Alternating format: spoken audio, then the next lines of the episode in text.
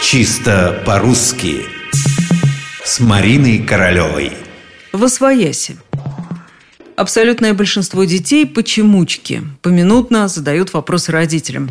Сказал это Иванушка, заплакал и отправился в Освояси, читает мама с выражением. Ребенок сразу же ухватывается за слово – во свояси, мама, а что такое свояси? А если бы я отправился, то в маяси, а ты в твояси?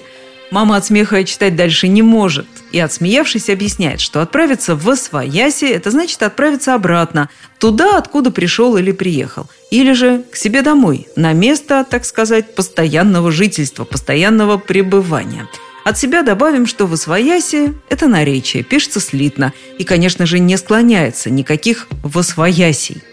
Однако всегда ли восвояси в русском языке писалось слитно? И вообще, что за слово, откуда оно?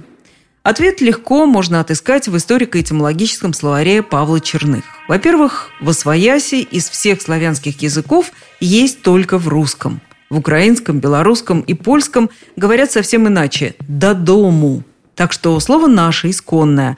Оно было и в старославянском, и в древнерусском языках. А во-вторых, это было тогда не слово, а словосочетание. Его писали в три слова «в», «своя», «си».